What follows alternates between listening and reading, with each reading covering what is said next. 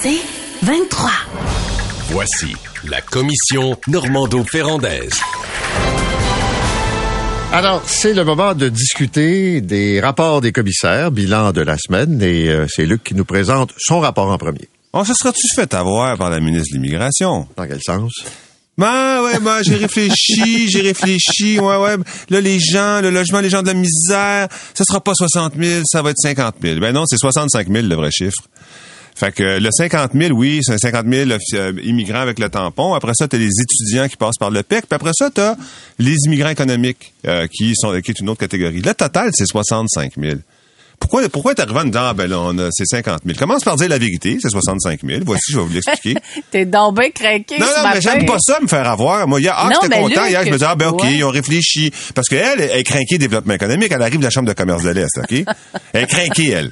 Fait que, je je ah, elle a entendu raison. Elle a pas entendu raison pantoute. Non. Fait que c'est 65 000. Mais au total, c'est 400, quand tu mets tout le monde, 460. là, Ouais, 460, 70, Ouais, là. c'est ça. Ouais. 71 000, ouais. Ouais, c'est c'est ça. ça. Et, et, et c'était ce même chiffre-là à 460, il était à 250 il y a deux ans. Là. Ils ont eu la surprise de leur vie quand ils ont vu qu'il était rendu à 460.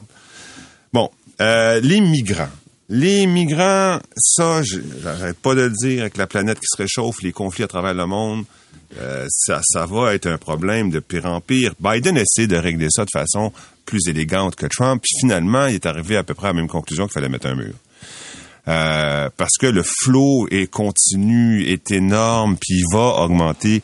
Et là, je lisais cette semaine, les pays qui représentent la conscience social-démocrate du monde, là, Finlande, Norvège, Danemark, Suède, Islande, se sont euh, réunis pour coordonner leur mission de renvoi des migrants dans leur pays avec des compagnies d'aviation puis tout. C'est quand même pas rien. C'est gigantesmique comme décision.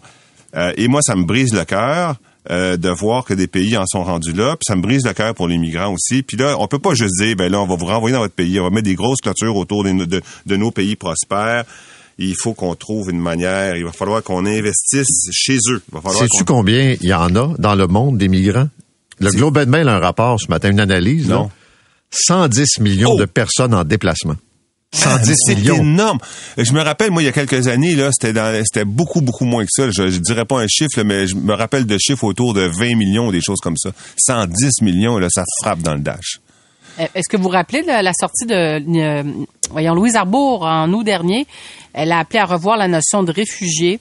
Elle a appelé les pays à ouvrir leurs portes. Puis euh, c'est une sortie euh, qui a été très remarquée parce que, le, dans le fond, les personnes migrantes sont peut-être protégées en, en vertu de certaines conventions internationales, mais dans les faits, là, ce n'est pas ce qui arrive.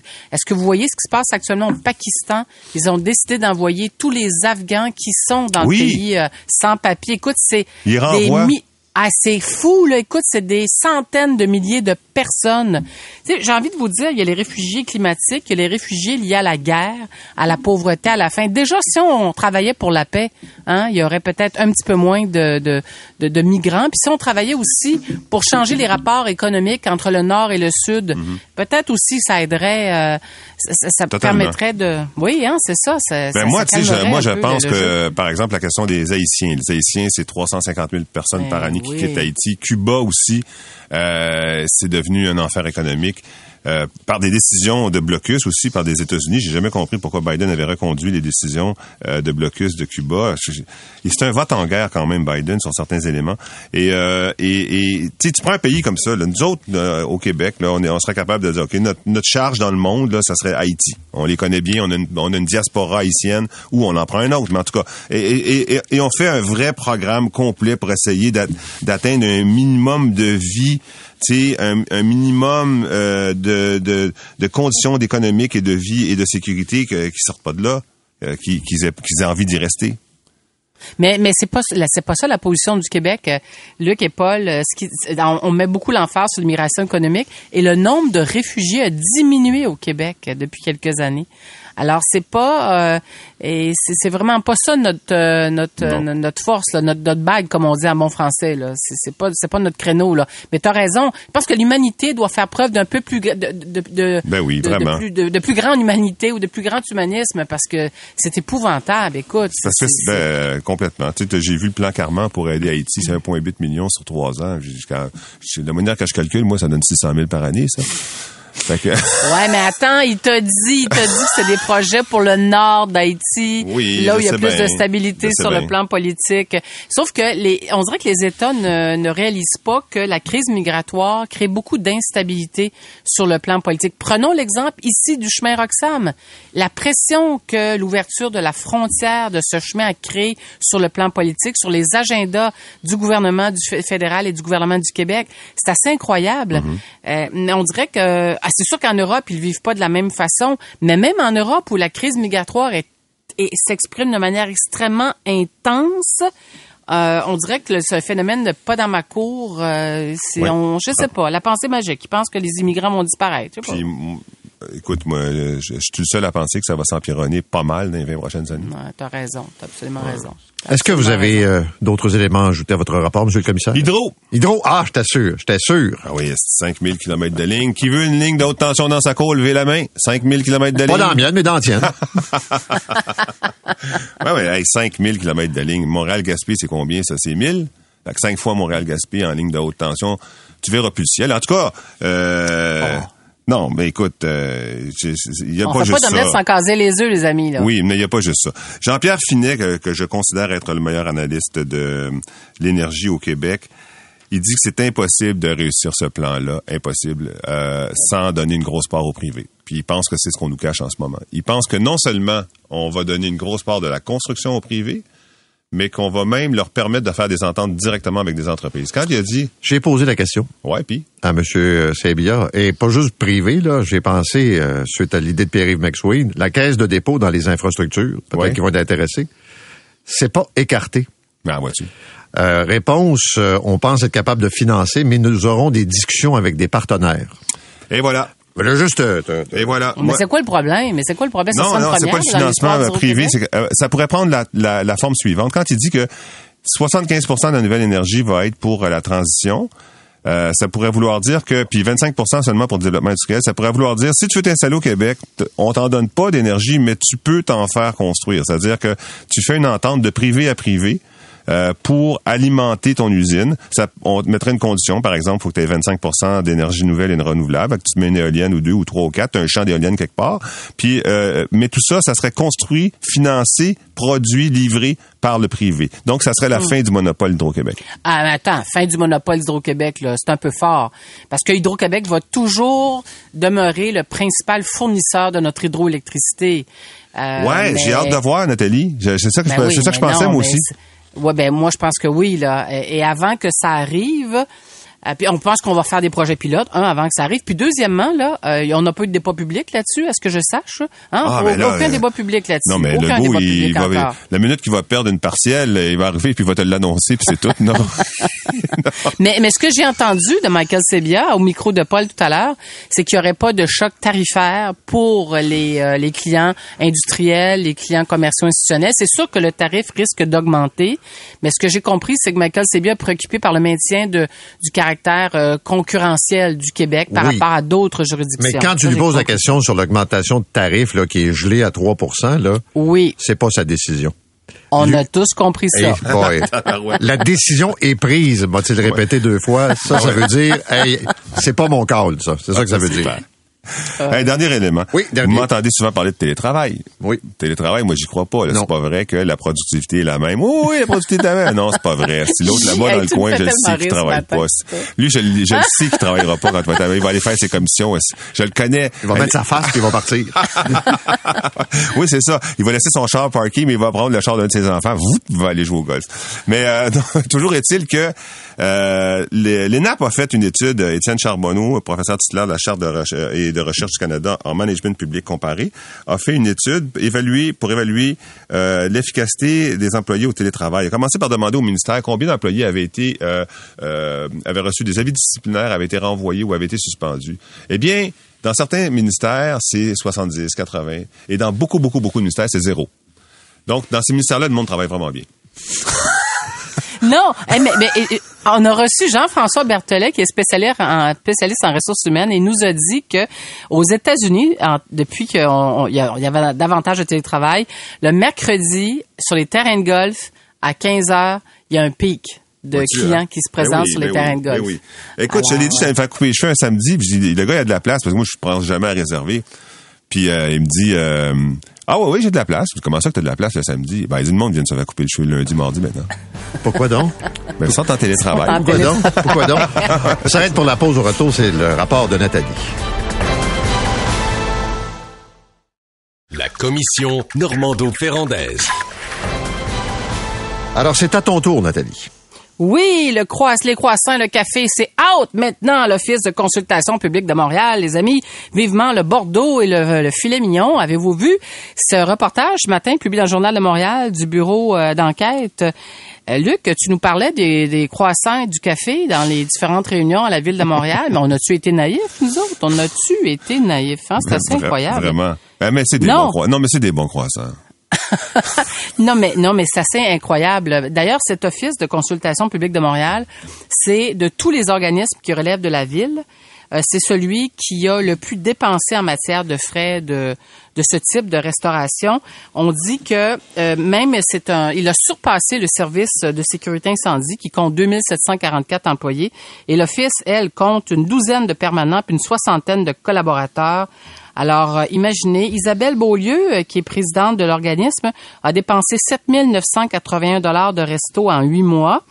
Madame Olivier, que j'aime beaucoup, a 7 dépensé 000, t'as dit combien? C'est combien en 8 mois? 7 981 en huit 1000 par mois. mois quasiment. Madame Olivier, en quatre ans, a dépensé 17 793. Ça, Et. Monsieur Guy Grenier, secrétaire général, 4 714 en huit mois. Ouais. Luc, euh, il y, a, le montant, mais il y a aussi le lieu qu'on choisit pour faire des réunions entre collègues. Ça donne quoi d'avoir des salles, des belles salles de conférences euh, dans les grands bureaux de l'Office de consultation publique de Montréal? Euh, si tu décides d'aller faire ton meeting euh, au restaurant d'à côté, euh, tu comprends? Oui, que dans un souci Ben de oui. bien dépenser l'argent tu sais que ça, public. c'était une habitude avant, Nathalie. Tu sais, les, les, les restaurants qu'il y avait autour d'Hydro-Québec, le Piémontais, le Latini, puis tout, t'allais là, tu peux pas Oui. parler d'Hydro-Québec parce que tout le monde est en train de parler de la planification stratégique d'Hydro-Québec à toutes les tables, tu sais. C'était- Je peux te dire que toi, un journaliste, là, fait semblant de préparer de la salade César dans un coin, puis t'avais toute ton information. D'ailleurs, le Latini, c'est fermé, hein? Oui. Euh, j'ai déjà allé une fois, là. T'as absolument raison. Mais, mais, mais, j'en- tu sais, j'en veux pas au restaurant, évidemment, qui tentent de, de, de, de Ça survivre. qu'il y a des dépenses ce- qui passent bizarres. Je regardais ça ce matin, je trouvais pas Oui. ça si pire en général parce que tu dis, OK, Ouais. bon. Mais là, euh, parce que c'est la fête d'un employé, que tu es à Paris, puis on s'en va manger des huîtres, là, gardez-vous une petite gêne. Là. C'est 347 Ça, c'est un petit peu too much, là. C'est ça, c'est un petit peu too much en effet. Mais c'est le genre de nouvelles euh, qui, ben, qui écœurent le, mon- le monde, on va se le dire, dans un contexte surtout d'inflation. Puis c'est le genre de nouvelles aussi qui peut finir par coller à la peau d'une administration. Alors, euh, c'est sûr que la mairesse Valérie Plante ce matin doit pas être très très heureuse, mais je, je- quand même je salue euh, Dominique Olivier qui a quand même pris le soin de répondre euh, aux journalistes euh, du bureau d'enquête. Là, tu elle s'est pas cachée la tête dans le sable. là.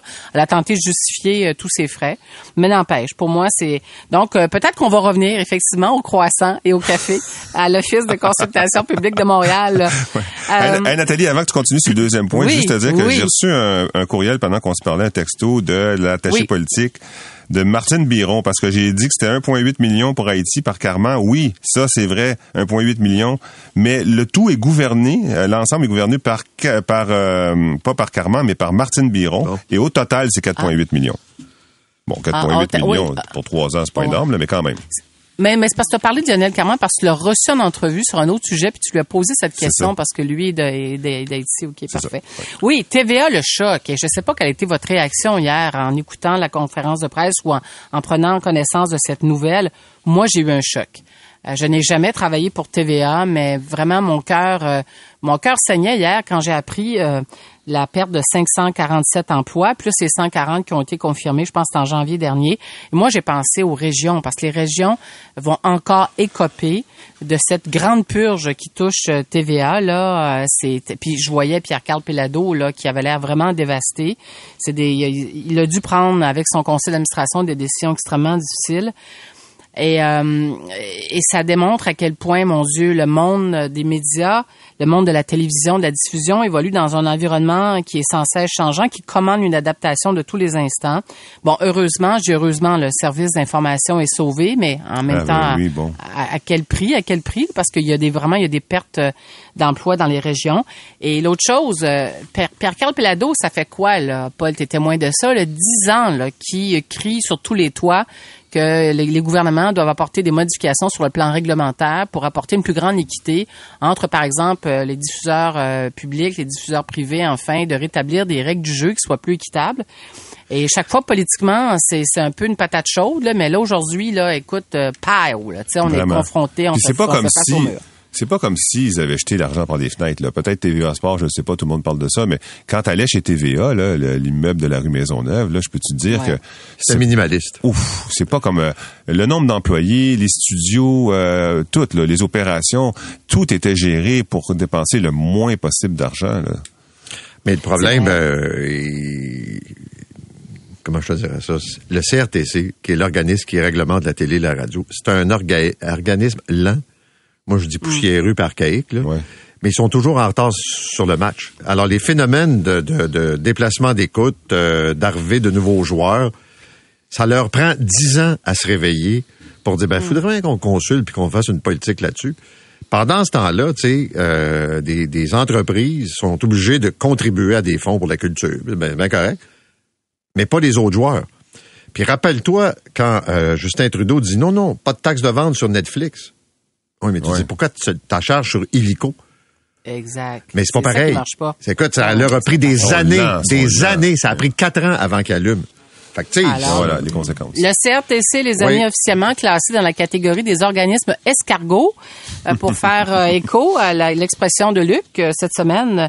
Mais ben, tu as eu euh, Pascal Saint-Onge, la ministre, à ton micro. J'ai pas eu l'occasion d'entendre de l'entrevue, mais politiquement, là, le, Mathieu Lacombe a réagi vraiment rapidement. Hier, ça, je, je salue sa réaction très rapide. C'est sûr que les, deux paliers de gouvernement ne pourront pas demeurer insensibles à ce qui se passe actuellement. Parce que ce qui est frustrant, c'est que quand tu vois le- les Facebook et les, euh, les Google de ce monde récupérer 80 de la, des revenus publicitaires euh, sur le, dans le numérique, tu dis, ben c'est sûr, sûr que euh, nos grands diffuseurs, nos grands joueurs sont euh, vont, vont continuer d'en arracher. Enfin, bref, un beau grand le, pour immobilier me semble un peu bizarre. C'est le quatrième élément de la réorganisation. Il quitte, Ouais. il quitte le bâtiment de Maisonneuve, de la rue Maisonneuve pour Sainte-Catherine Maisonneuve pour s'en aller euh, sur le plateau Mont-Royal. J'ai trouvé ça. euh, il, faut- il, il doit Ils veulent faire des logements que... sociaux, Luc, t'as compris ça? Hein, Oui, mais je comprends 1600 pas parce que ça va être difficile en Moses de faire des logements sociaux avec ce building-là. Très, très difficile. C'est un bâtiment carré. Tu peux pas faire des logements sociaux dans le centre d'un bâtiment. En plus, il y a dehors des rénovations importantes. Tandis que de l'autre bord, là, au bout de la rue Mont-Royal, je peux te dire que tu en vendrais du condo? Hum, ben, écoute, tu pourrais devenir conseiller de M. Pellado. Ben, il doit avoir réfléchi à ça, là, mais euh, Ben, c'est je sais sûr. pas pourquoi il a pensé que c'était possible. En tout cas, on va, on va attendre la suite, là, mais. La c'est- suite. ouais. Ouais, comme dirait notre ami Séraphin, les amis, c'est trop cher. qu'est-ce qui est trop cher? trop cher. Ben l'offre bonifiée de la ministre des Transports, elle, elle trouve que les, les déficits d'exploitation, évidemment, ben c'est trop cher. Alors, elle a mis finalement, sa, sa- elle a déposé son offre finale qui est à 238 millions plutôt que les 300 millions réclamés. Trop bon. trop pauvre, en effet, effectivement. C'est ce que Geneviève Guilbeault nous dit, trop pauvre. Eh, mais euh, là, la ministre nous dit, je compte 70% des déficits d'exploitation des sociétés de transport dans le Grand Montréal. Mais malgré tout, on n'est pas sorti de l'auberge parce que là, euh, bon, ça c'est une chose. Et là, il y a un autre enjeu qui qui pointe à l'horizon, c'est la fameuse euh, le droit d'immatriculation bonifié là, pour les automobilistes du grand euh, de la CMM. Et là, Québec et les sociétés de transport ne s'entendent pas sur comment on va utiliser cette, euh, ce droit d'immatriculation bonifié. Les villes veulent l'utiliser pour euh, bonifier le réseau, alors que Québec dit non, non, non, non, Non, mais sois rassuré. combler votre déficit, les Sois rassuré Ah parce qu'avant que la société d'assurance auto soit capable de gérer le programme, là, on a encore pour 4-5 ans. Oui. Oh, un autre organisme dans la catégorie escargot, les amis. Oui. Euh, non, non, mais n'empêche que euh, l'histoire se termine euh, de, de façon, euh, ben, de, je dirais pas douce, douce amère, mais euh, de façon aigre, parce que aigre douce, oui, pour les sociétés de transport. Elles ont avalé la pilule, mais honnêtement, là, le problème est loin, loin, loin d'être réglé. Alors, bien de voir comment, euh, comment la, la ministre va réussir, peut-être avec beaucoup de croissants et du bon café, à rétablir un certain climat. euh, un peu de sourire dans le visage des représentants des sociétés de transport. Et je terminerai en disant que Anthony Blinken, qui est en Israël, qui incite euh, le gouvernement israélien à une pause humanitaire sur Gaza.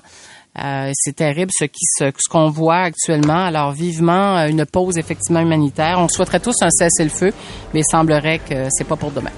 Merci à tous les deux. On vous retrouve lundi.